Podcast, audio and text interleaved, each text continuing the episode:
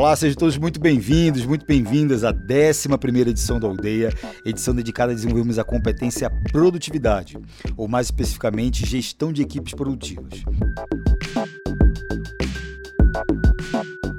Para esse desafio, seremos inspirados pelo livro Scrum, a arte de fazer o dobro do trabalho na metade do tempo, do autor Jeff Sandler. E para começar, eu penso que faz sentido comentar o porquê da escolha dessa competência, né? competência produtividade. Eu percebo que muitos empreendedores brasileiros ainda não sabem, mas o Brasil é um dos países mais improdutivos do mundo. Como nação, nós temos muitos pontos fortes, a gente sabe disso, né? mas definitivamente produtividade não é um deles. Né? E é por isso, justamente por isso, que nós precisamos olhar com tanto carinho para essa competência, para o desenvolvimento dessa competência nas nossas organizações. Né? É, quanto ao livro eleito, no processo de curadoria eu me deparei com, com, uma série de livros sobre produtividade e outros livros dentro dessa coisa que a gente chama de metodologias ágeis, onde também está inserido o Scrum. Né? É, vários livros muito bons é, que abordam essa questão da produtividade ou da agilidade das organizações ágeis, mas sem dúvida nenhuma, na minha opinião, esse é o livro mais inspirador para nos apoiar na nossa jornada de aprendizagem, porque é, ele é praticamente um romance autobiográfico do Jeff Sandler nessa trajetória em busca é, dos principais princípios, conceitos que levam a gente a um estado produtivo. Né? A gente vai ver, assim, na sequência eu vou apresentar a história de Jeff Sandler, ele vai ver o, o, quanto que é inspiradora a trajetória desse profissional que dedicou tantos anos em busca é, desse ritual que nos leva, então, a um hábito mais produtivo. Então, sem dúvida alguma, esse é o livro que vai nos inspirar as melhores reflexões e que vai fazer com que, então, a gente é, mude o nosso mapa mental ou a forma como nós enxergamos essa coisa da produtividade. Vamos apresentar então o Jeff Sandler. O Jeff Sandler foi piloto de avião na guerra do Vietnã. Olha que, que coisa. Ele continua continua vivo, tem, 80, tem 81 anos hoje, perdão. É, assim então que ele volta da guerra do Vietnã, ele vai fazer um mestrado em estatística em Stanford. E para quem não conhece, Stanford é uma das principais universidades do mundo nessa coisa da matemática e todas as ciências exatas, estatística.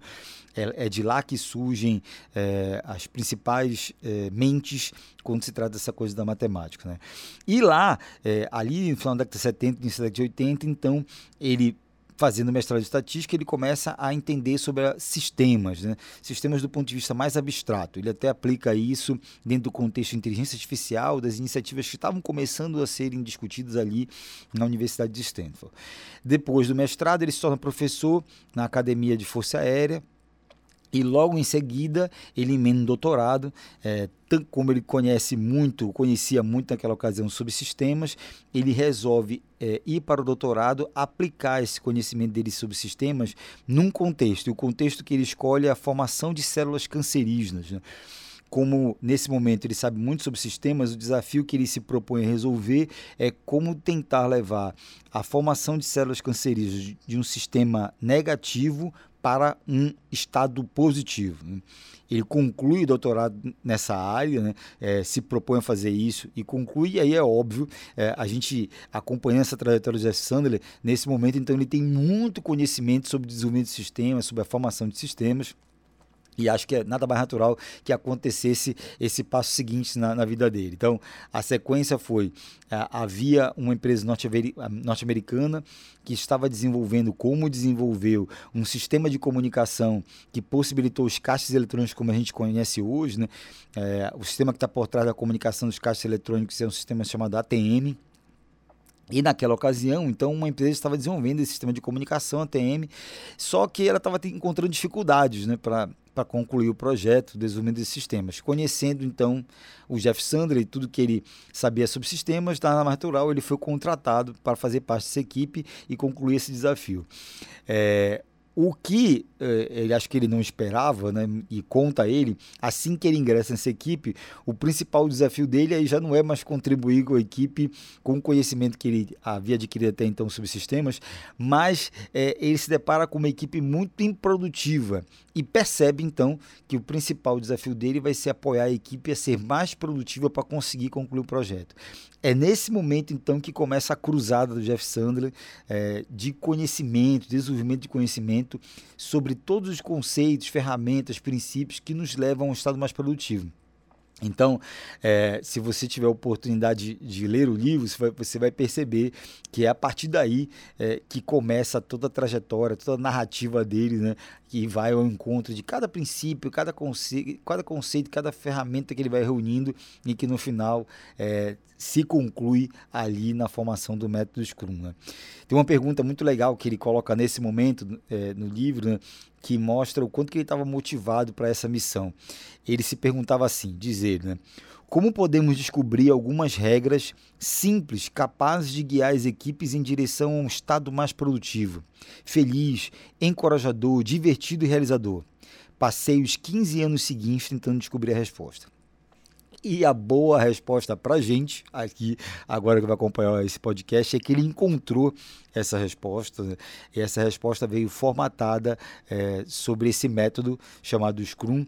E talvez faça sentido já dizer para você aqui que ele mesmo, ao longo do livro, vai narrando é, a formação do Scrum não tem em nada original dele, a não ser esse mérito de ter ido atrás de todos os principais conceitos, ferramentas que já existiam, que já eram adotados por outras organizações, ou de estudos que já haviam sido feitos cientificamente.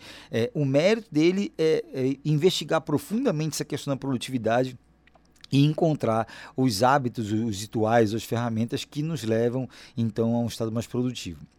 Na sequência agora do nosso podcast, nos próximos episódios, né, nós vamos narrar aqui todos os fatores que ele percebeu ao longo do livro que nos levam a um estado improdutivo e todos os fatores que nos levam a um estado produtivo. E no final, no último episódio, nós vamos falar finalmente sobre os elementos do Scrum, desse método que ele desenvolve para nos levar a esse estado de produtividade.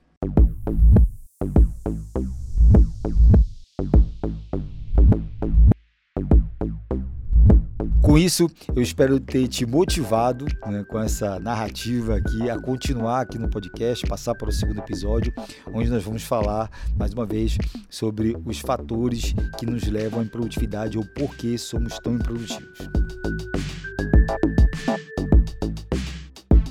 Então, mais uma vez, sejam todos muito bem-vindos, muito bem-vindas a mais uma edição do Aldeia. O meu nome é Marcelo Magalhães, sou fundador do Boa Ventura Lab e idealizador do Aldeia, o clube de aprendizagem sobre empreendedorismo do Boa.